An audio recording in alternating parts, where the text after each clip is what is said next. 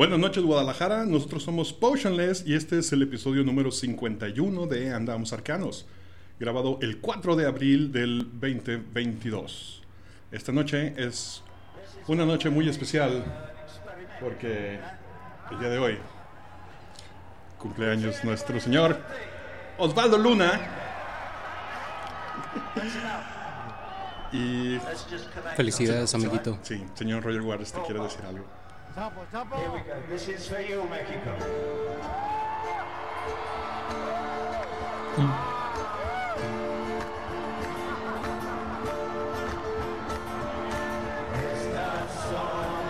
No sé.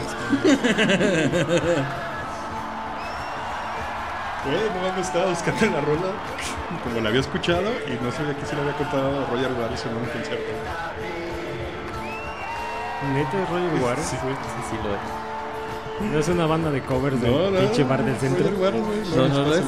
Él hizo cover de una banda de cover del bar del centro, güey. ¿No, ¿No nos van a demandar por hacer esto? Ah, Tal vez. probablemente también por el siguiente porque está conmigo festejando a Osvaldo el señor.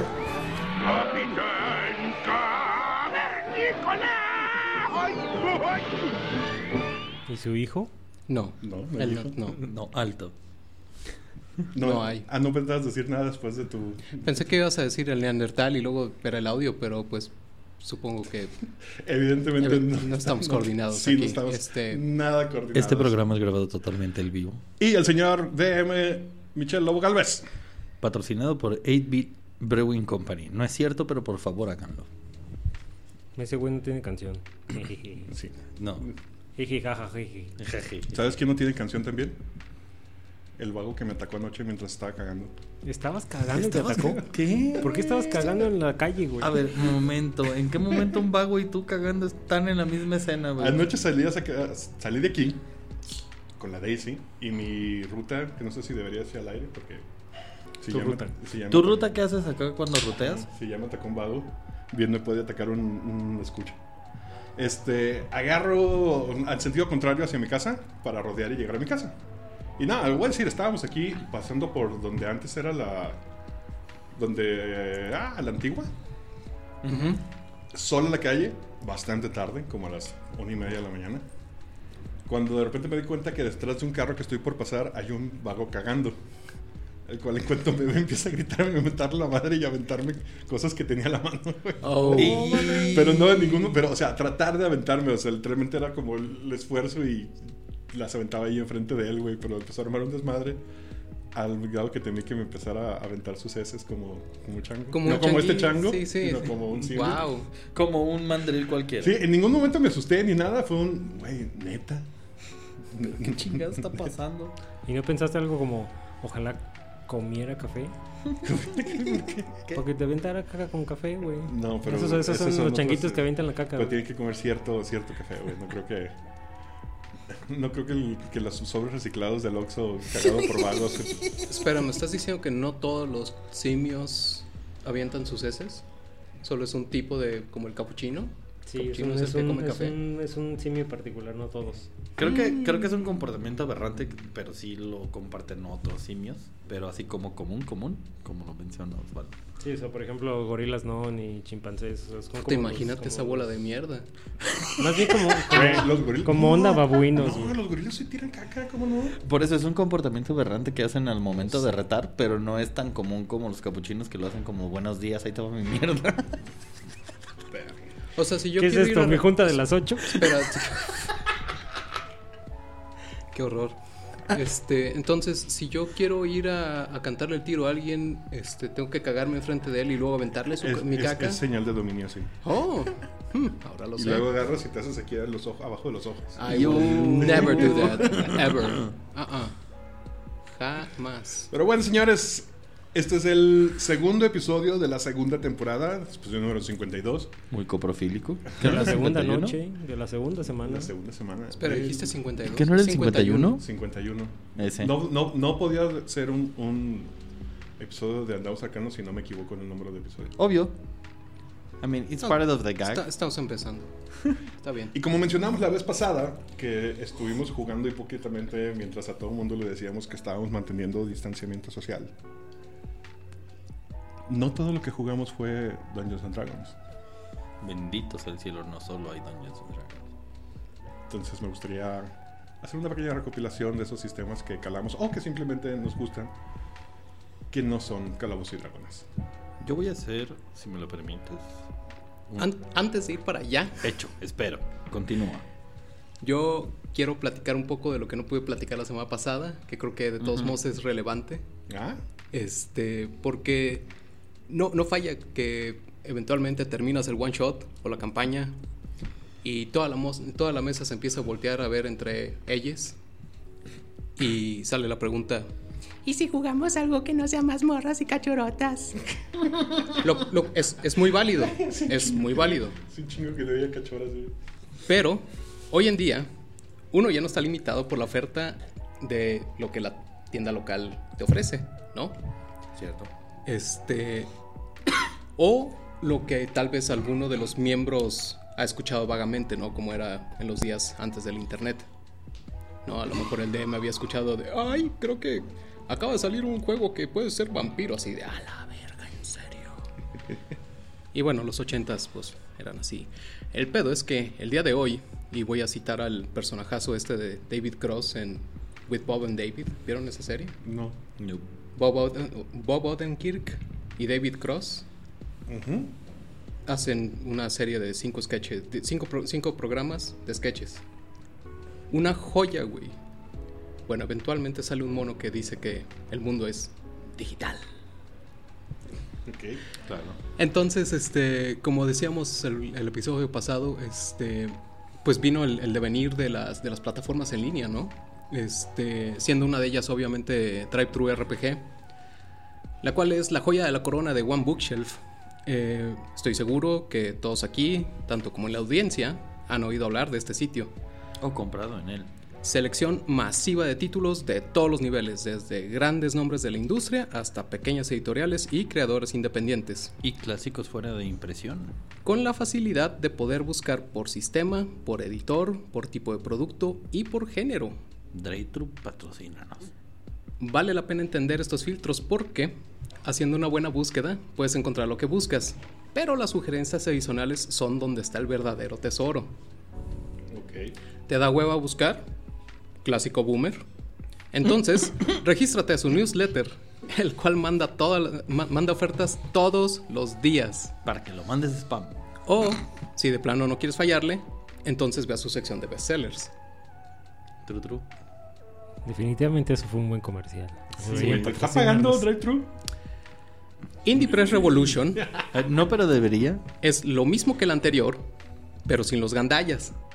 O sea, en otras palabras, aquí solo vas a encontrar pequeñas editoriales y creadores independientes. Órale. Y no dejen que el nombre los desanime, si no lo topan. No por enfocarse a un mercado distinto hay menos calidad. Es más, al contrario. El sitio es más, nave- más navegable y limpio. Las categorías y el motor de búsqueda están mucho más especializadas. Drive-Thru sí es un desmadre en su organización. Le hace, le hace falta un UA design. Pues es que empezó como eh, foro, güey.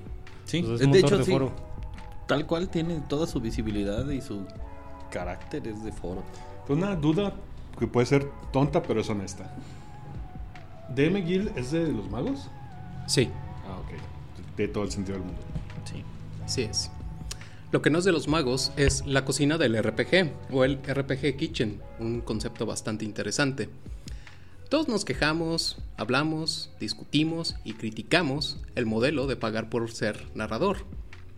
Pero ¿qué hay de rentar un sistema? ¿Cómo? Ajá. La cocina ofrece exactamente eso. ¿Tienes duda de si a la banda le va a gustar el nuevo juego de Alien?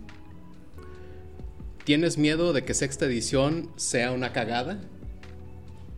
Y aquí es donde deberías haber usado el spoiler. Porque, spoiler, sí lo va a hacer. Permíteme.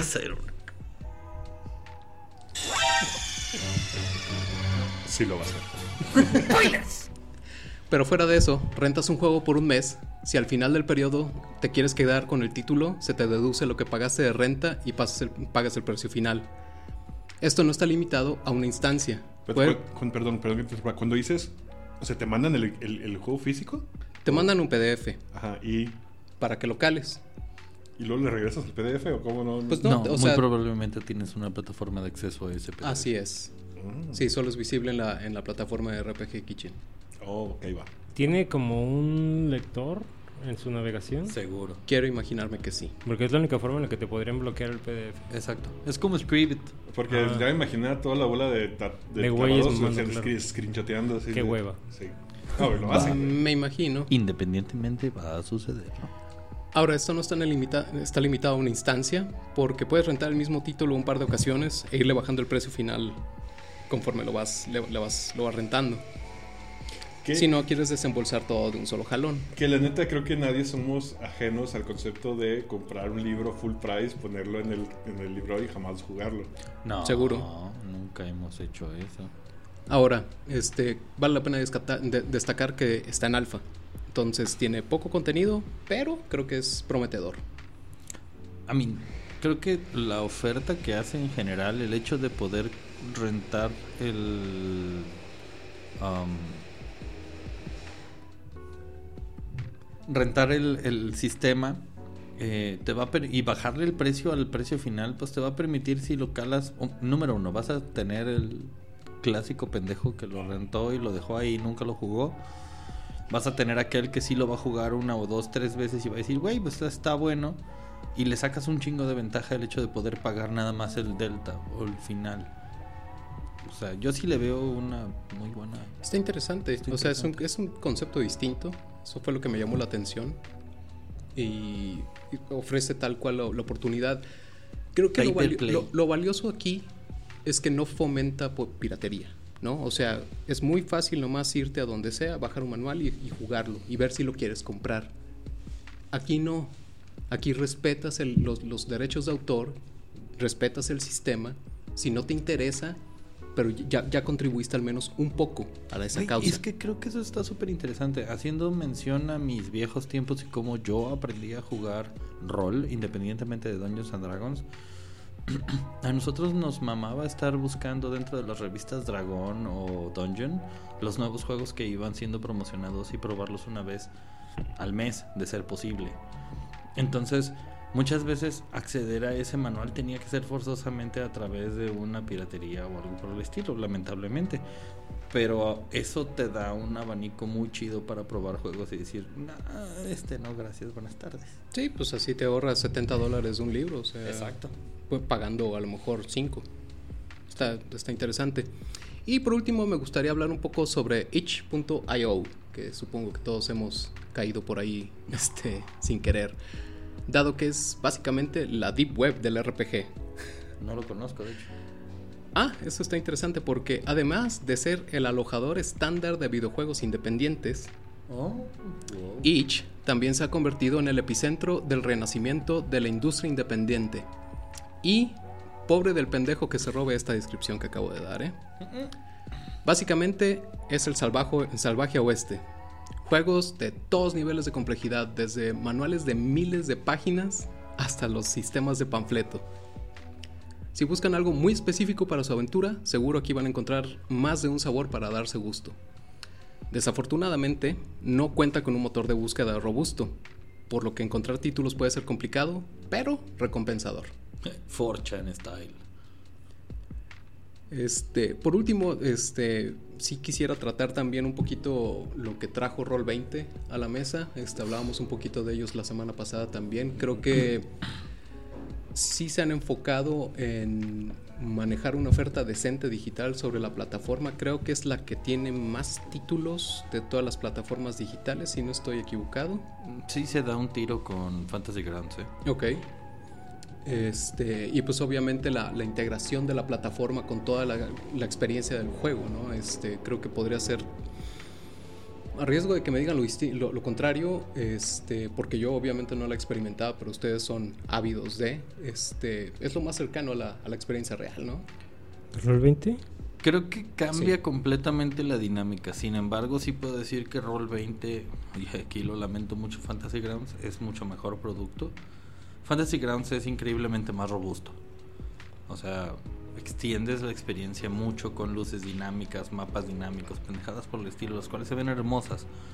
pero Roll 20 tiene un atinado muy fácil, el cual es no le puedes, no le pides instalación a nadie.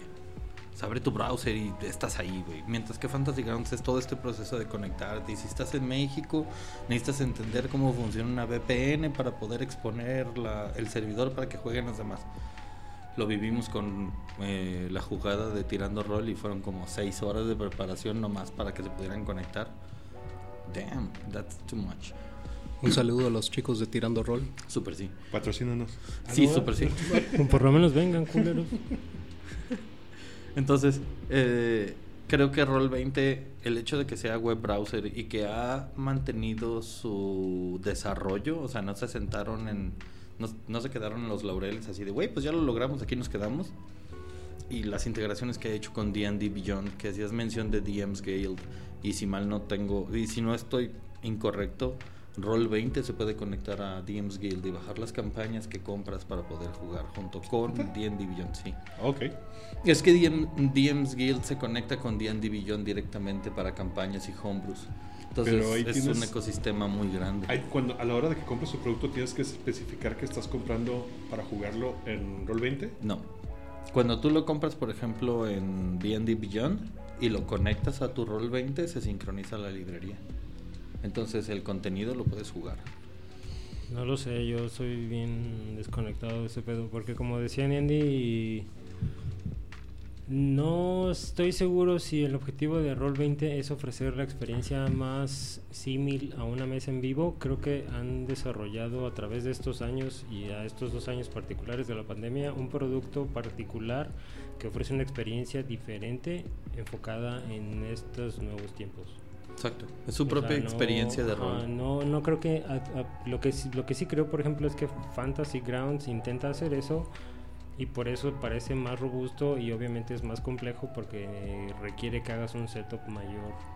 Intentando ofrecer ese pedo como de sí, estamos nomás nosotros, y es nuestro servidor, y es nuestro material, y es la la la la. Y Roll20 es un pedo muy abierto, o sea, muy muchas facilidades abiertas, como el puro hecho de que no tengas que instalar nada, que es eh, base web, o sea, ya es una super ganancia. Y creo que han ido desarrollando y puliendo un producto muy particular con ese objetivo que intentan ellos, como de ofrecer una experiencia que satisfaga estos tiempos modernos, pues. De acuerdo. Y obviamente explotando el, el montón de nuevos usuarios que sí, que, que yo me he dado cuenta en los grupos últimamente que buscan más eso de estar conectados con otras personas que intentar juntarse en vivo. which Sí, is esa debería ser curioso. una conversación eventualmente. ¿eh? ¿Cuánta gente que empezó jugando en línea en realidad buscaría la, la- la experiencia en vivo? Porque creo que sí, eh, al menos mi percepción es ahorita, me da un chingo de ansiedad ir a jugar en vivo. Ahorita me, me acaba de suceder algo que me dejó pensando. Eh, la semana, no, sí, bueno, la semana pasada, estamos el lunes. Este, hace unos días estaba hablando con una persona que no voy a decir quién es. Todavía. Pero tú sabes quién eres. Todavía. Eh, y hablábamos acerca de jugar, o sea, de si. y jugar con otras personas con las que no hemos jugado. Y cito textual, dijo: Jugarían Roll20 con ellos, pero no iría a su casa. Y es una persona de la, de la ciudad, de cerca. Entonces ya se convierte en una opción. Pues. Realmente el pedo, el pedo en presencial implica, implica la interacción social con la que no todo el mundo quiere. Seguro. Pero la interacción social no necesariamente necesita la interacción presencial. Eso es lo que ha demostrado estos últimos años. Puedes obtener lo mismo o puedes obtener un cierto tipo de integración. Bueno, no exactamente lo mismo. Eh, pero satisfaces tu proceso de convivir sin necesidad de la ansiedad de... Y si me siento incómodo, nomás les digo, me quedé sin internet. No, ay, está, está, está fallando. Ajá, estoy pasando por un túnel, pero ¿qué no estabas en tu casa tú? tú? Lo que sí también, algo que escuché mucho en foros, o leí mucho en foros, no lo escuché, era este de, yo empecé a jugar en línea y no creo que nunca tenga la necesidad de jugar presencial. Está bien. Se acaba, todos corriendo a, ay, ya, por favor, hay que juntarnos. O sea, No, no creo que una pueda, o sea, no creo que en línea pueda sustituir a la presencial. Sin embargo, sí creo que es una opción con sus propios. Creo, creo que sería correcto decir, jugar en línea expande tu experiencia, no la reemplaza. Ahora, estamos hablando cuando tienes la opción. Porque ya ves que en línea es la única opción. ¿Quieres jugar con alguien que está en otra ciudad? Pues, ¿qué haces? Pues por lo menos te da acceso a la experiencia. Ajá, exacto. O sea, estamos hablando, yo, al menos yo estoy hablando solamente en cuando tienes la, la opción de escoger, ¿y esto lo vamos a jugar en línea o lo vamos, nos vamos a, a ver? No sé si, no sé si Yo estoy dentro de la conversación, no sé si dentro de la conversación valga esta definición o esta clasificación de de, de decirlo como una opción, o sea, o A o B. Eh, y, y mi comentario va basado en lo que acabo de mencionar, o sea, para mucha gente ahorita ya no hay otra forma de jugar, o sea, no, no cabe en sus cabezas otra forma de jugar, porque nacieron jugando así, o sea, se hicieron jugadores así. Y más allá de si tienes eh, problemas con socializar o con trasladarte o con todas estas cosas que intervienen en una mesa en vivo, simplemente para ellos es así, o sea, ya no ven el juego de otra forma. Ya no ven el juego sin unos dados virtuales, sin información todo el tiempo en la pantalla, sin poder acceder a, a, a múltiples pantallas como tú. O sea, de, ah, pues estoy viendo mi serie mientras estoy jugando con ellos. O sea, como muchas cosas y muchas personas hacemos como, güey, estoy... En realidad está viendo hentai. ¿Para qué Bueno, o sea, Claro. a eso, a eso es a lo que me refiero. O sea, ya no hay, ya no hay cabida en sus cabezas para reconocer el juego de otra forma. El simple hecho de, de tú tener que hacer tus propias matemáticas. Esa es una parte importante porque ayuda mucho. Pero también tienes el punto de personas que tuvieron que moverse debido a la pandemia y la crisis que vivimos. O sea, yo tengo amigos que tuvieron que regresarse a sus ciudades y a sus pueblos porque ya no tenían manera de mantener su vida aquí. Entonces, regresar o, o para ellos les dolió mucho abandonar sus mesas de juego que cuando vieron la opción de jugar en línea fue para ellos lo mejor. Sí, yo la verdad es que sí le agarré cariño a, al juego en línea. Me ha permitido ponerme el día con todas mis series. De hentai. Obviamente. Ahora, ¿qué pasa eh, con la... Vamos a hablar un poquito de... Las, hablando de cosas que no son D&D. Jugamos algunas cosas oscuronas y, y creo yo difícil de conseguir. Hay otras muy divertidas. Por ejemplo, jugamos cazafantasmas. Sí. Creo que ¿De, eso de qué no- año es? 90 y 80 something. según Te yo. mentiría, pero mm, es, es conseguible como en drive-thru. Ajá, O sea, sí es pero- conseguible, pero no es popular. Pero el que estamos jugando no fue descargado, ¿no? Sí es, ¿era? Porque las fichitas y eso. Tengo no estoy entendido seguro que si Chuy lo lo compró. Ajá, pero volvemos a lo mismo, bajo estos, estos sis- sistemas de plataformas que te ofrecen demasiado material.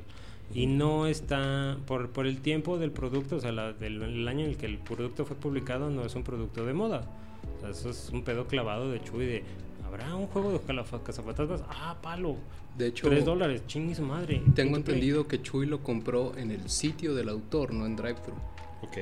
O sea, los, los- sí. Pero le mandaron algo físicamente, o sea. No, No. no. Entonces no. todo lo que estamos jugando lo imprimió él, ¿o qué? Sí. Ah, mira, pero- Pero te da, ellos te dan Ya todos sabes esos que para es impre- que los- donde los cositas. Sí, pues, pues, DM cositas. Te juro que en mi, en- traigo un, un efecto Mandela. Bueno, no, porque soy yo solo. De que incluso los, los tarjetitas traen sus dientitos de que se cortaron. No. Bueno, nada más como dato extra, el juego sale en 1986. Cube. ¿Valdría la pena hacer un porte a la época actual? No, ¿Qué, perdón? no, ¿para qué? Es que está súper divertido jugar en ese setting. güey. Es que creo que el setting está tan bien armado que no necesitas actualizar ni madres, güey. O sea, nomás lo, pu- lo puedes- no- lo no en cuanto a jugar en mecánicas. época moderna. Ajá, ajá, exacto. No me refiero a mecánicas. Me refiero a. Porque lo estamos jugando en, en esa época. O sea, jugarlo en Por- porque está cotorro jugar en Guadalajara en los 80 está pero. Es Sí, que güey. eso es a lo que voy, o sea, el, el sistema funciona como dice Michelle, es, es tan sencillo. Es y atemporal, en y- realidad. Exacto. Exacto. Que puedes colocarlo en cualquiera, cualquier era. O sea, por ejemplo, ahorita puedes usar la moda de la nueva película y situarlos con la tecnología actual y este pedo de Armar ellos son nuevos un gadgets. mito y qué pasó con ellos, están perdidos, te encontraste el pinche manual de la corporación o de la franquicia, ¿qué vas a hacer? Aquí la pregunta sí es qué tanto el, el hecho de que existe internet dentro de tu setting le da la madre. Eh, Es que tal vez puede enriquecerlo un chingo, porque ahí tienes un chingo de lore donde se vuelve canon. O sea, todas las creepypastas Ujú. se vuelven canon en el mundo. Entonces tienes para darte grasa a lo largo y ancho. Desde Y si- las y leyendas si- urbanas. Y si eres de esos DMs super ultra mega clavados, o sea, ya hablando de. O sea, mucho y cositas, pero digital. O sea, estás hablando de un güey que podría crear sitios falsos o hacer una recopilación de sitios que hablen de esos creepypastas y Exacto. poner markers en un Google Maps en tu propia cuenta para que solo tu, tu mesa pueda ver esos Google Maps, marks y cosas así, güey. Como. por o sea, sí, sí valdría la pena explorarlo, pero como dice Miandy, la neta es que para nosotros jugarlo en ese tiempo es, es, pues es otro pedo. Pronto en Twitch, No Casa Fantasmas el- Internacional. no puedo creer que alguna vez fui ese tipo de DM. O quise hacerlo. ¿El de cositas? No tanto cositas, el prep. Sí me echaba mis buenas, yo creo fácil unas buenas 10 horas de preparación por sesión. Yo sigo ¿Qué? haciendo eso. Por sesión. Ajá. No, yo 10 horas de sesión no. Sí me aviento No, unas 10 3. horas ¿De sesión o de preparación? De preparación me aviento unas 3 horas por No, sesión. yo era para Storm King's Thunder, me aventaba unas 2 horas diarias casi previo. a- Nice. O sea, digo, no está mal. Eso es, cuando preguntan por qué pagarías por un DM, pues, pues pagaría por algo así, güey. por Prepar- supuesto. Pagaría por un trabajo así, güey. Y ahora soy DM, descubro la aventura al mismo tiempo que mis jugadores. Que también es divertido, es otra es- manera de jugar. Sí, es válido. Otra que estuvimos jugando acá con el señor Neandertal fue Morkborg. Uf. Es- ese sistema ha sido una belleza descubrirlo. Sí, Sí, machín, ¿cómo, estuvo, cómo estuvo? Porque yo no me enteré de, de repente, me doy cuenta que un Platícanos montón de gente lo descubrió porque lo están jugando en un montón de partes. Cuando lo trajiste a la mesa yo pensé que era un pedo tipo cazafantasmas de algún publisher oscuro y olvidado en algún rincón de Europa. Pues sigue siendo eso, nada más se volvió famoso el obscuro y olvidado, ¿no? De hecho, es, es reciente, no es, no es viejo. Creo que es de 2018, no estoy seguro, o 2019. Este, yo estoy casi seguro que lo vi en Twitter. Y, lo, o sea, eh, como la, la línea con la que venden el juego es la que a mí me atrapó, porque dice que es un mazo espinado directo a la cara Ok. de juego. O sea, it's a, it's a Digo, me gusta. Spike Maze Into the face. direct, to- direct to the face. Este, entonces dije, ah, ese Qué suena, como, ese suena como mi tipo de juego. Güey, está bueno. Este, y luego obviamente el eslogan, ¿no? El eslogan es lo que termina de, de- de cimentar la venta, que es este rules heavy, este, digo rules light, heavy everything else. Entonces, este, sí, pues conseguí el libro, conseguí el, el primer tomo de, de fanzine, este, bastante interesante también. Y pues digo, lo experimentamos aquí en la mesa, ¿no? El, el- creo, que, creo que jugarlo como lo jugamos nosotros en particular es bastante... em, Enriquecedor. Sí, porque permites que el, el libro sea el que dicte la, la- la narrativa, ¿no? Yo nada más soy un, como narrador, no es, no soy, Soy tanto el narrador, sino más bien soy nada más un, fal- un facilitador. Son ellos dijiste puras tablas, ¿no?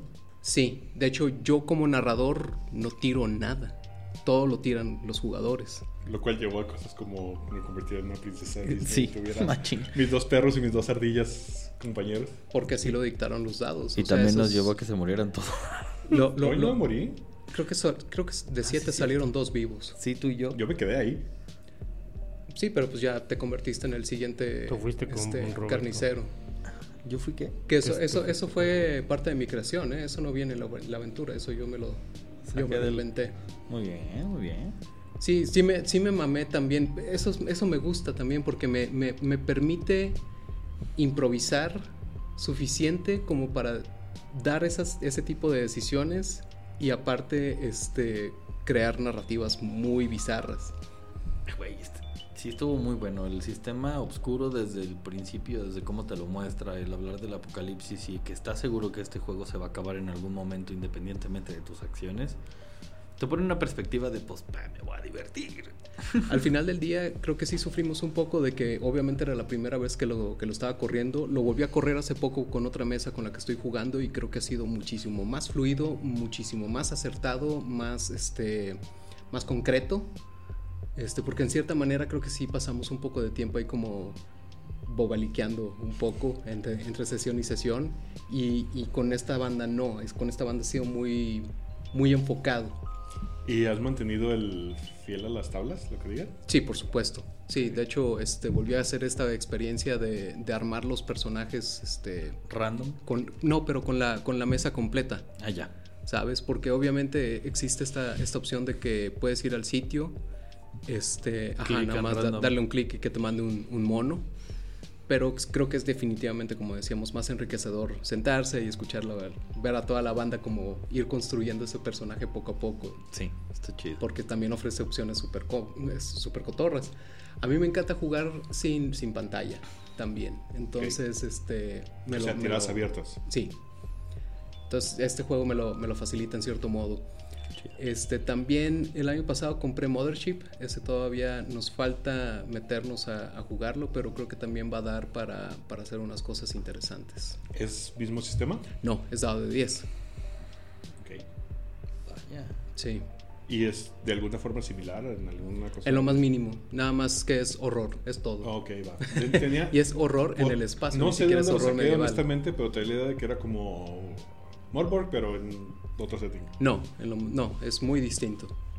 Es, es como Morborg en el sentido de que son juegos de rol independientes. Eso es su única No, bueno. similitud.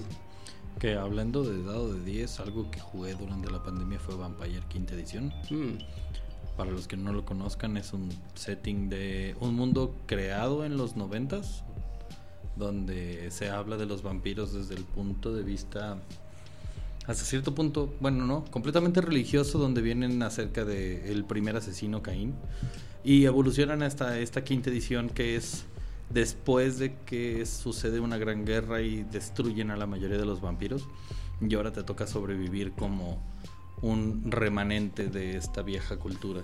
Es un juego muy interesante, siempre cargado de política, de intriga y de backstabbing. Jugando ahorita actualmente con los de Tirando Roll, justamente.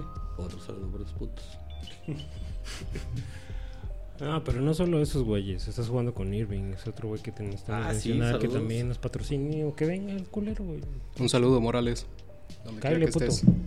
Hablando de. Ahorita que estaba mencionando modernidad del setting y internet y eso. Pues jugamos Shadowrun. Sí, Red Sun. Otro sistema muy bueno para los que no lo conozcan. Está, es un setting eh, cyberpunk en el cual sucede un gran evento, el cual genera, regresa las razas míticas a la realidad haciendo mutaciones en los humanos existentes. Y a partir de ahí las grandes corporaciones toman control del mundo. Pero es la última edición.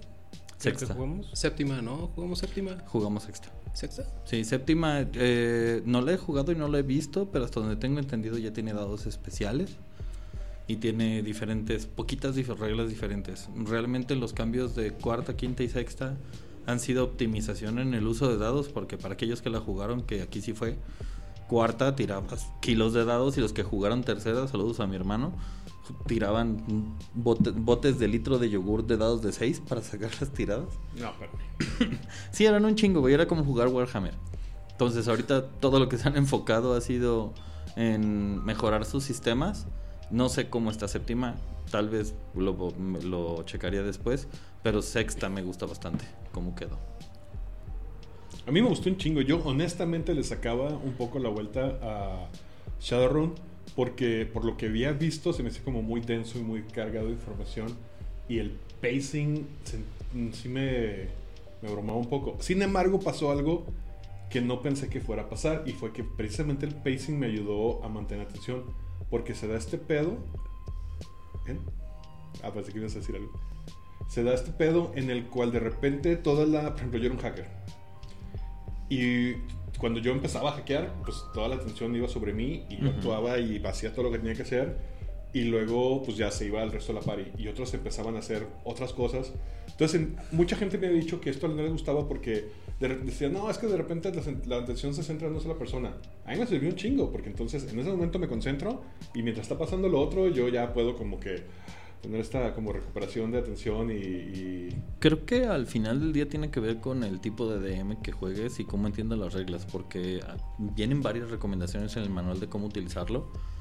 Y a mí yo siempre he encontrado mucho más cómodo es de, güey, si vamos, porque tal cual como mencionaste, siendo un hacker o siendo un chamán que tiene acciones fuera de la realidad, alias en el mundo digital o en el mundo astral, tienes eh, una percepción del tiempo distinta.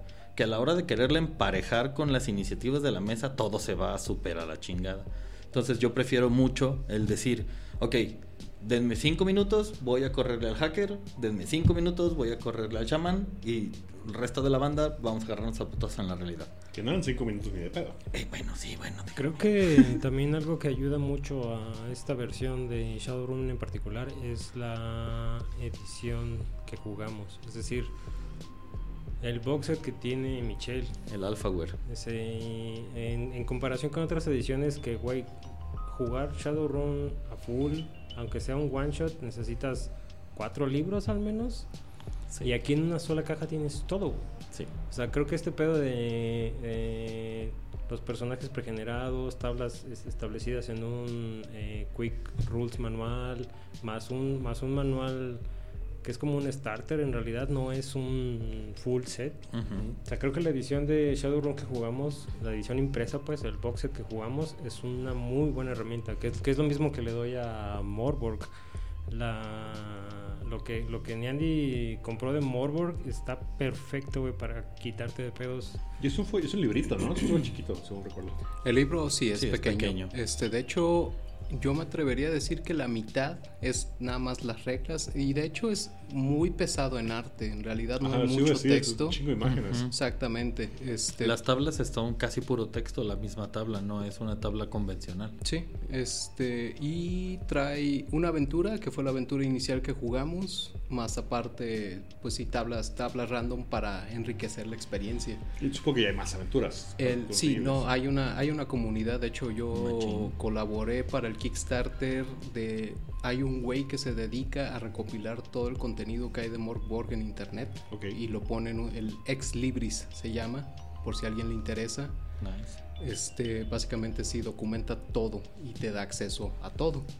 Entonces es un repositorio, es como la trova del Morgborg. Oye, ¿qué pedo con la trova ya? Creo Se que murió. este sí, yo no lo he vuelto a ver. Creo que de hecho también tiene para otros sistemas. O sea, no nada más por, por- no, no, no me he puesto ya de verdad a, a explorar porque sí, es un ¿Pa' hoyo, de, un hoyo de conejo duro. ¿Para qué? Hablando de conejos, este, el día de hoy traigo una Tripping Animals. Vaya. Este, traigo una West Coast Dipa. Y yo en mi caso traigo esta vez una cazadora de animales raros, la Evil is Evil de 8-Bit Brewing Company y es una Hazy IPA. Yo traigo un topo chico y unos esquites. ¡Eso! ¿Qué hubo? Porque Este, te acabo de dar cuenta que tienes como frutitas en tu bebida. Es un Jack Daniels de manzana. Lo siento, ¿qué tal? Sí. te viste muy sobrio el día de hoy. Otro, otro sistema que jugamos ya basados en la modernidad y en el futuro muy futurística, eh, jugamos Dead Watch 40K.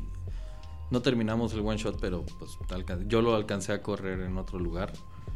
Eh, para los que no lo conocen y no conocen el mundo de Warhammer 40K, es básicamente si jugaste StarCraft, son esos mismos Space Marine en un mundo de pues Zergs, pero se llaman Sinos. Y es un juego hecho para destruir caos y peleas. Sentir el poder. A ver, voy a decir una pendejada. Este, Lo sabemos. Yo no jugué Gears of War. Ajá. ¿Es esto similar a Gears of War? ¿Qué cosa? El, el Warhammer 40k. En la- No, no O sea, lo que jugamos de rol. En la cantidad de daño y destripadero. En el setting en general. No. Porque me sentía así como gordito y corriendo todo el tiempo. O sea, el sentimiento de las físicas y cómo se veía el universo y el destripadero, sí. ¿Cuándo jugaron Sí se esa chingadera? comparte. Hace como un mes. estabas. ¿Y yo por qué no estaba? Pues porque te sentías malito. No es cierto. Ah, bueno, tal vez sí. O tal vez estaba en su No, otro yo, no, yo podcast. no lo compararía con Gears of War. No, por eso dije voy a decir una pendejada. Y por eso abrí diciendo no jugué Gears of War. Lo compararía con Space Marines. No hay, un, no, hay- no hay juego de mini de Gears of War. Jugaría un pay to win de Gears of War. Hay un Juego de mesa, mesa, buenazo. Un juego de mesa. ¿Pero con miniaturas? Sí, chidísimo. A ver, al Google Móvil. Lo jugamos, lo tuvimos. De hecho, Moy todavía lo tiene en sus. No en- sé. En su arca, creo. Pero sí, era un muy buen juego. Este, Difícil hasta la madre. Pero creo que le tocó, o sea, sal- salió, el juego de mesa salió después del boom de Gears. Entonces no pegó tanto y ya no, ya no creció pues como otros juegos de mesa. Creo que el juego fue muy bueno. Salió con el boom del videojuego, no con el boom de los juegos de mesa. Si hubiera nacido con el boom de los juegos de mesa, creo que hubiera sido una excelente edición. Estoy viendo las miniaturas, no, no están tan bonitas. Yo, yo admito que me divertí bastante con ese. Nice. Hay que terminarlo. Sí, Hay que matar más herejes. Debería ser. Lo que jugamos en el Enrólate con Hugo de Dead Eye Club fue. DCC. ¿Eh? Dungeon Crawl Cas- ¿No fue, Classics. ¿No fue Maze? No. No, Dungeon Crow Classics. Ok. También muy divertido. Lo Oye, único sí es que cierto. Era que era, mucho- era más Creo- sencillo y como más fast pacing. Creo que algo que no mencionamos de lo que pasó mientras no estábamos es hubo un enrólate en el 2021 Sí, sí hubo. y hubo muy buena recepción. O sea, la gente ya estaba harta de estar encerrada. Sí, a los que estaban ahí se notaba que ya les, les, les picaba la cola por ver gente. En este tópico de no todo es Dungeons and Dragons, yo he jugado otras cosas que eh, espero algún día juguemos aquí en la mesa como Con otra gente. eh, Infinity. Uf. Ok. El juego de rol basado en el Skirmish. Que ya, ya de Skirmish tiene mis pelotas. Este, y Conan, que usan básicamente el mismo sistema. Es un pedo de, de dados de 20. Y es un pedo cooperativo donde, donde vas acumulando dados al centro para que el resto de la mesa los use. En Infinity Quantum y en Conan se llamaban. No me acuerdo. No me acuerdo el, juego específico, pero son muy buenos sistemas, son muy entretenidos y creo que vale la pena como listarlos, entre otras Ujú. cosas que no son solo calabozos y dragones. Y creo que algo que necesito destacar porque me gustó un chingo del juego de Conan es todos los que han leído o visto las películas de Conan esperan este juego brutal. Este sistema que menciona Osvaldo con respecto al sistema central de Quantum, que es cooperativo, tú generas un punto de habilidad que cualquiera puede usar. En el momento que los usas te brinda una cantidad de acciones especiales, como si eres el espadachín, cortarle la cabeza de manera ultra brutal para que todos los enemigos se asusten alrededor de tus, de tus habilidades de espadachín. Está muy bueno. Yo jugué con un mago de sangre. Y por ejemplo, está usando el mismo sistema de dados de 20, pero sumado como al setting donde estás, en Infinity es un pedo de acción y reacción. Siempre estás reaccionando a la acción de cualquier otro personaje o de cualquier otro NPC. eh, que, es, que es como lo que reventó el- los wargames de, güey, estoy actuando al mismo tiempo que el otro güey, no me tengo que esperar. Sí, el- el- las iniciativas y el turno de combate en el juego de rol, tanto en el skirmish, es bastante dinámico. Hablando de Skirmish, le quitamos las telarañas a la leyenda de Drizzt. Después, de, después de estar ahí nivelando el librero en el cuarto desde que tengo memoria y rogándoles y rogándoles, por fin me hicieron caso y jugamos, güey. Y lo jugamos en modo Skirmish, no en modo campaña. Modo aventura corta. Sí, pues bueno, si no es tanto un skirmish, una aventura corta. Está bien divertido, ¿no? La neta, no tenía. No es lo que yo esperaba, es mejor que lo que esperaba. Qué bueno. Creo que la única referencia que tenía era el de Ashardalon. Sí. Ashardalon fue el primero Es y el fácil. Dritz, no estoy seguro si es el tercero. Es el tercero. Pero es el que ya, pues toda la experiencia detrás de... ¿Fue el último del sistema de juegos de, de Dungeons and Dragons. Ese sistema se divide en tres juegos que es Ashardalon, Castle of Ravenloft y Legend of Drizzt, siendo Legend of Drizzt la, el púlpito de todos. Y se pueden combinar. Yo estoy, lo disfruté bastante, no me quitó nada el no haber leído los libros todavía, pero siento que si los hubiera leído, si hubiera tenido un poquito más de, Seguro. de, Ah, de sí. carnita. Por ejemplo, ese es un, con lo, como, con lo que dijo Michelle, creo que eso es un buen ah, acercamiento si te da este culo de narrarle a la gente. O sea, comprar esos juegos de mesa y separarte del jugador y convertirte en un facilitador de la historia o de, o de lo que te está dando los pequeños libros o las aventuras es un muy buen acercamiento sin, sin, sin clavarte en, en pedos de reglas pues duras Sí. ni nada Sí. y tal cual, o sea, Dritz es de perfección de esta instancia narrativa que ocurre dentro del material de juego. Ok. ¿Y no ha salido nada más? ¿De qué años son los, los juegos? Te mentiría. 2012. Early 2000, ¿no? ¿O no? ¿Pero están basados en 2012. quinta o en cuarta? Cuarta. Esos salieron cuando era cuarta edición. O sea, no hay tabletop de quinta. No. No. Digo que no se siente, o sea, yo que no juego cuarta, no. El último, un- el último juego de mesa que sacó parecido fue el Lords of Waterdeep y una cosa de gigantes que no me acuerdo cómo se llama. Giants. No sé si es el título par- particular, pero es un pedo que tiene trae gigantes. Y también sacó el de Y- Into the Netherlands. ¿No estoy es el que se supone que es antes de Storking's Thunder?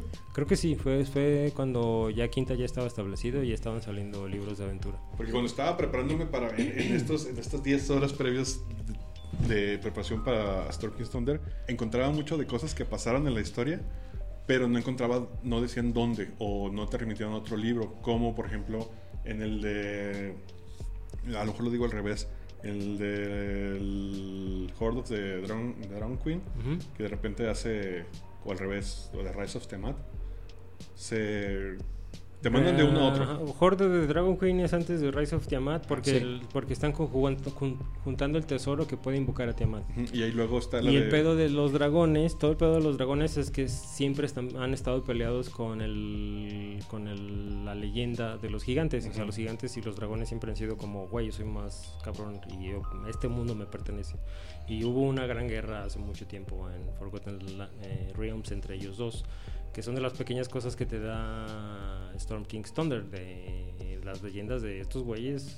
O sea, si se ven con un dragón es chingadazo, sí o Ajá, sí. porque incluso dice, este, si vienes de jugar Rise of the Map, este es tu hook. Si Ujú. vienes de jugar- y decía, si vienes de jugar Against the Giants, que es donde pasa todo el pedo de que el se va a la chingada. No y- recuerdo las fechas, pero Against the Giants fue republicado en Tales of the Journey Portal y es una de las de las aventuras de, de primera edición eh, que es eh, Against the Giants. Es un pedo de, de los gigantes se vuelven a sublevar y, y vuelven a intentar conquistar el mundo de nuevo. Y, y según yo en esa de Reigns the Giants es donde establecen este pedo de jerarquía de los gigantes, donde el gigante de tormentas es el rey de sí o sí. Y, y en Storm King's Giants es porque destronan a ese güey. Está desaparecido. Ajá, bueno, Y todos los demás están... Ahora yo quiero. exactamente. exactamente. Ah, está bonita la aventura. Sí, sí lo está. Pero Ya. estábamos hablando de cosas que no son Dungeons and Dragons y trayendo de regreso a la atención a la mesa, hablaré de uno de los favoritos que es Deadlands. Oye, ¿de veras?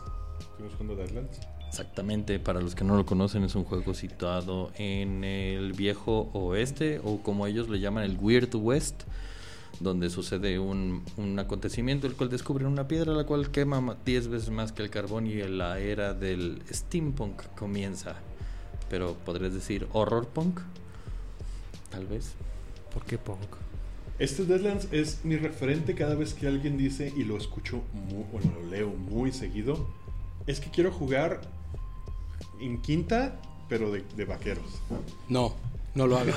O El, sea- el que quieras, o sea, que la gente sale con sus chingaderas de quiero jugar quinta edición pero que sea de superhéroes, quiero jugar No. quinta edición pero que sea de luchadores. No lo hagan. Y No. dude, hay sistemas para eso. Déjalos que hagan lo que quieran. No. Vayan déjense a Reddit. Hay sistemas para eso Muchachos, con, no le hagan caso. ¿eh? con Vayan a Reddit, güey. con mecánicas particulares que te dan todo el feeling de ese sabor, güey. de- Exacto. De, Sí, ser un creo- luchador, de ser un, un vaquero, güey. Algo, algo que quiero destacar de Deadlands, que creo que es lo que le da este feeling que menciona Osvaldo, es cosas importantes. Casi todo el juego funciona en base a una baraja de cartas y a las combinaciones de un juego de póker. Entonces todo el tiempo estás jugando póker contra el destino de tu personaje. Eso es, creo que algo intrínseco en el parte de que estás jugando Wild West, algo de lo emblemático eran las, los casinos, los tiroteos, los, este, ¿cómo se llaman? Ah, los duelos. Y este sistema lo tiene todo armado para que tengas ese sentimiento de chingadazos. Antes estaba muy chido. Sí, sí estuvo bien bueno. Y si necesitan, si no lo conocen y necesitan más, como, ¿cómo se dice? Motivación. Motivación, lo jugaron los de Critical Role. Ahí está la de Deadwood, está bien, bien chida. Pero ellos jugaron Savage Worlds. Dato importante, ellos jugaron los que no utilizan cartas. Solo utilizan una parte. No sé si. Bueno, ningún. El, el que usa cartas es el. ¿Cómo se llama? ¿En qué jugamos? Classics. No, no, pero el- la clase.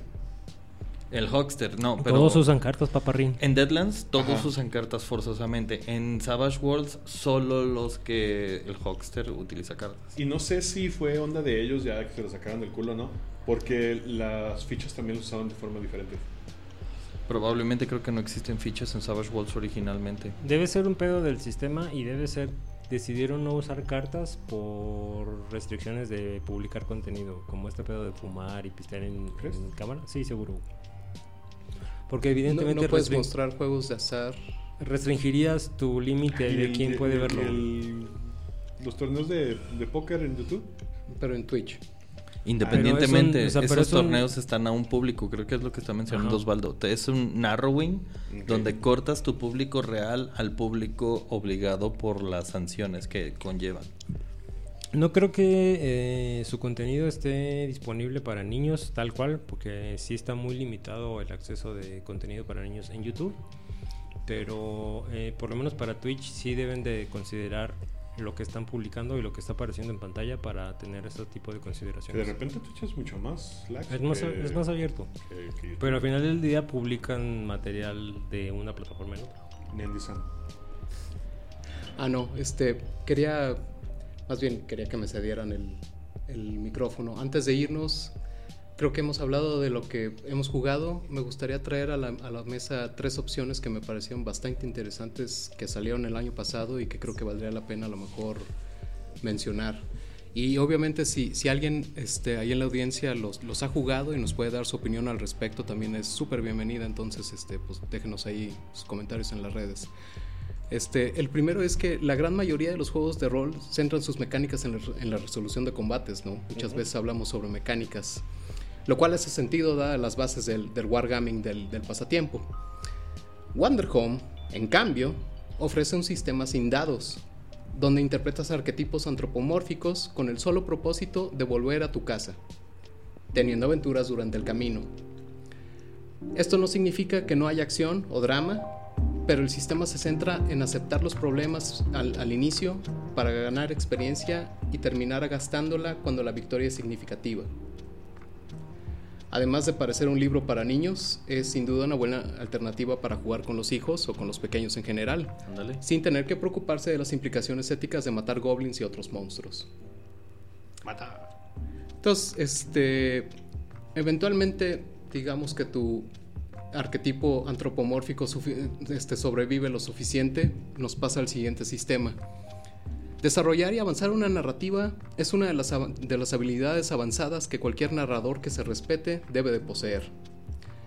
La diseñadora detrás de este sistema, conocida como Momatoes o Bianca Canosa. Incorporó literalmente un reloj de la muerte para manejar ese avance en la narrativa en este sistema en el cual luchas contra el apocalipsis. Y ojo, no es base PBTA. El sistema se puede configurar para avanzar con cada sesión, pero se puede ajustar para hacer pasar el tiempo de manera más veloz, para hacer un- las campañas cortas o one shots. En términos prácticos, si el reloj marca que la campaña durará 4 horas al principio, el reloj correrá en tiempo real esas 4 horas. Mm. Agrégale un par de eventos aleatorios que afectan el reloj de la muerte y verás cómo los jugadores se tensan mientras tratan de impedir el fin del mundo. Suena interesante. Por último, digamos que no, sobreviven- no sobrevives al apocalipsis. Ubicado en el año 2000, en una realidad alterna, aquí tomamos el papel de soldados o civiles atrapados en algún lugar de Europa, después del holocausto nuclear, que, que provocó la Guerra Fría. Vaya. Los sobrevivientes enfrentan un oscuro y desolado paisaje de exploración y resistencia en los días más pesados de la Tercera Guerra Mundial. Un mundo sandbox con un mapa vasto y mucha oportunidad de aventura, en el cual, cuando eventualmente exista conflicto, saldrán a relucir las reglas que este sistema para- puede ofrecer este, para una experiencia táctica bastante satisfactoria. O sea, si eres un enfermo como yo, tendrías una sola, un solo mapa y jugarías con cinco mesas diferentes y verías qué saldría en su conjunción de decisiones. Habrá que comprar y ver. Dicen que es una gran alternativa si buscas alejarte de la fantasía de todos los días. Suena interesante. Algo que yo agregaba ahorita que mencionabas, eh, que agregaría ahorita que mencionabas juegos sin dados, son juegos para fiestas. O en mi caso, que ando bien caliente que vengo de campamento, juegos para campamento. Eh, uno de los clásicos que en esta mesa sí hemos jugado por lo menos una persona más es del Baron Munchausen, que Mm. ya lo hemos mencionado en otros capítulos anteriormente, Oh, sí. el cual se trata mentir de la manera perfecta para quedar bien ante toda la bola de aristócratas durante una fiesta. Eh, otro que también hemos jugado aquí en la mesa es Resistencia, un juego donde literalmente estás buscando quién es el traidor en tu grupo eh, para ganar la guerra. Y por último, el que jugué este fin de semana y fue muy divertido jugarlo con 15 personas al mismo tiempo fue Werewolf. Donde literalmente son un pueblo, hay un grupo de hombres lobo infiltrados matando gente y el pueblo tiene que lograr deshacerse de ellos. Lamentablemente, la gran mayoría de las veces linchan a las personas equivocadas. Es un juego muy divertido que recomiendo machín para que vayan a jugar en fiestas. Medio pedo se pone bien divertido. O sea, a mí me hace cerrar un poquito los ojos pedo y ya ahí quedé. Ya se fue. se acabó la fiesta. Sí, valió madre. Los dos anteriores que mencionas no los he jugado. Resistencia y Barón Munchausen. Hay que decirle a Barón Don Chui que se lo traiga. Resistencia creo que sí, güey. Lo has jugado en casa de Jonás. Es el de soldados. es el- ¿Eres nazi o eres alianza? No, no era yo. Ah, bueno. Era otro. Era otro muy parecido a mí. Esas son puras mentiras. Yo no andaba por ahí. Pues esas son las opciones que me parecían más interesantes. Ahora, cosas que no son de D, pero queremos jugar. De Genesis. Oye, de Genesis, ¿cuándo lo vamos a jugar? Tengo que leerlo. Realmente es un libro hermoso. Su, la cantidad de arte que tiene traído por una cantidad de artistas venidos de videojuegos desde Electronic Arts, Ubisoft, eh, entre otras compañías, este Blizzard también, generan este contenido hermoso que ya existía. De Genesis, el manual que tengo yo, la recopilación, es un remake. Viene de un manual de libre, de- de- hecho por la comunidad alemán de, no me acuerdo, creo que fueron los noventas, si no mal recuerdo. Sí, estás echando mentiras grandotas, güey. ¿Por qué?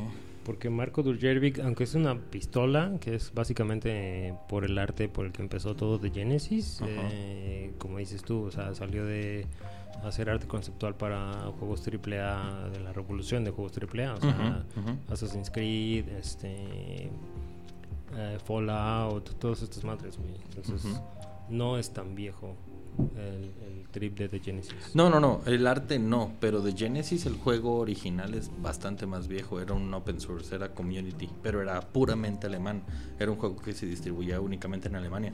No fue hasta que Six More Vodka este, toma la edición y lo traduce al inglés eh, y utiliza traducciones al español que ya había por la comunidad para dis- continuarlo distribuyendo. Y es donde generan esta versión súper hermosa. Sí, por culpa de este güey de Marco. Es Ah. correcto. Y está bonita, eh, hay que jugarla. Eh, perdón, creo que no he dicho absolutamente nada de qué se trata el juego.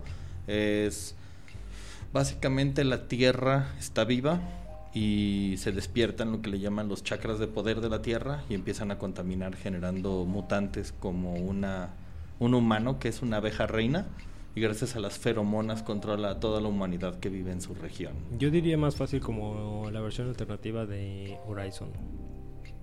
Sí, sí, en vez de tecnocracia, más natural. sí. Chakras. Chakras Sí, pero, pero Me, me- me compraste. es que trae, trae todo este trip. O sea, te estás hablando de. Probablemente salió el, de- el juego de Genesis por lo menos seis años antes que Horizon. Pero este güey, Marco Durjevic, trae todo el pedo de. de esta posapocalíptico, tecnocrático, dark. Biotecnocrático, diría yo. Exacto. Algo que yo estoy muy caliente por jugar es. Y voy a ver cómo lo consigo porque no alcancé la preventa. Bunkers and Badasses. ¿A ese de qué va? Es, es el juego que se supone que está jugando Tiny Tina en el DLC de. Oh, de-. ¿Cómo se llama? Oh, Arre, que se Borderlands. Y el cual genera el próximo juego, el que ya debería haber salido. Ya está el- saliendo. Ya salió. El de Tiny Tina's Wonderland. Dos. Y está. O sea, obviamente es. Es Mamar. para mamar. ajá, pero está. Le tengo mucha fe a esos designers. La neta, el, de, es, el DLC está muy bien las referencias a todo este pedo de RPG. Está súper fino. Nice. Y, güey, trae minis bien bonitas. Ajala. Bueno, tal vez no juguemos el Kickstarter, pero sí encontremos una versión que podamos. No, ya, ya está por. Ahorita creo que están entregando los. Están en la producción de y entrega de los que entraron en la preventa. Y seguro al rato ya está la venta normal. Espero que no de mucho más caro. Porque la verdad es que no estaba caro. Creo que andaban 100 dólares, alrededor de 100 dólares un paquete con, con minis, pantalla, libros, deja de media.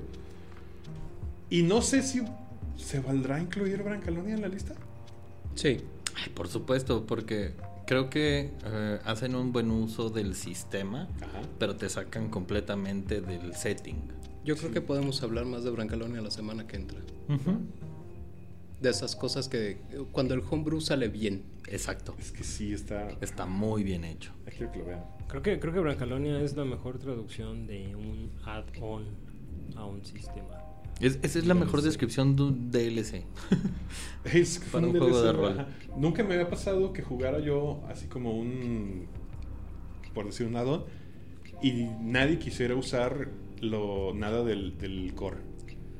Todos usamos el... Creo que también te, te enfrentas con una mesa que le gusta disfrutar las cosas como van. Entonces, intencionalmente muchos de nosotros sí dijimos, güey, ¿para qué? Si nos lo están ofreciendo. Tampoco, era como que hubiera mucho allá afuera para, para explorar tampoco. No, no, no. O sea, O sea, era lo que había y no hay más. Podrías meter todo lo del Players. Exactamente, o sea, podrías utilizar un Tifling regular. Podrías pero- utilizar un gigante regular. Pero, ¿por whatever. qué? Exacto. Exacto. Pero ¿para qué, güey? Porque Si, estás en, la, jugando el en la setting. mesa que voy a correr ahora próximamente en Twitch, este, también nadie quiso saber nada de, de Players. Es, es más, agarramos uno en, un suplemento que solamente conseguí en italiano y estábamos con el pinche Google Translate. Traduciéndolo para ver qué pedo, güey.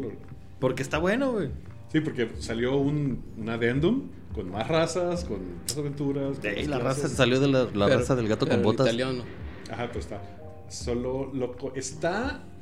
En ese momento yo no tenía manera de comprarlo porque está como en 15 dólares en el drive-thru. Y ni siquiera tú, creo que está en el Guilds. Este. En ese momento no tenía dinero en la tarjeta. Pero ya era la sesión cero y me calenté y lo bajé, lo encontré en una aplicación, en una plataforma que se llama Script. Mm. Que si alguno de ustedes escucha leyendas legendarias lo van a ubicar porque creo que los patrocina y diario la están, la están mencionando. Tuve que subir yo cinco PDFs míos de cosas que yo había escrito para poder bajar ese. Sí, ¿Sí? como, como cuenta gratis, porque Ajá, si, cuenta si gratis. pagas tu cuenta de entrada te permite ac- accesar a todo. Pero No, sí. pues está diciendo que no es- tenía libro, dinero es, para el, es para el justo libro, el motor que hablábamos de lectura PDF en web. Ah. O sea, Script te permite ver page por page, pero está bloqueado para que no acceses al PDF como tal. Ah, pues que para poder bajarlo tuve Ajá, que, tienes que entrar. hacer cambalache. Exactamente. Y yo no les estoy diciendo que hagan cuentas de correo falsas cada vez que necesiten un manual. No, y pues, tiene, pero también, como dice Quetzal, o sea, tiene este pedo, no es restrictivo, es buen pedo, como de, güey, sube material, comparte tu material y pues te doy este Creo que pedo. cuando estamos hablando en la comunidad de rol donde todos están haciendo algo y lo están queriendo compartir, es una excelente manera de hasta cierto punto alentarte a crear para subir, para que te den acceso a cosas gratis. No quieres gastar a veces dinero para tener acceso a ciertos manuales y esa es una buena opción. Pues si alguien quiere usar mis notas en su campaña de Stormking's Thunder, hay un chingo que tuve que subir.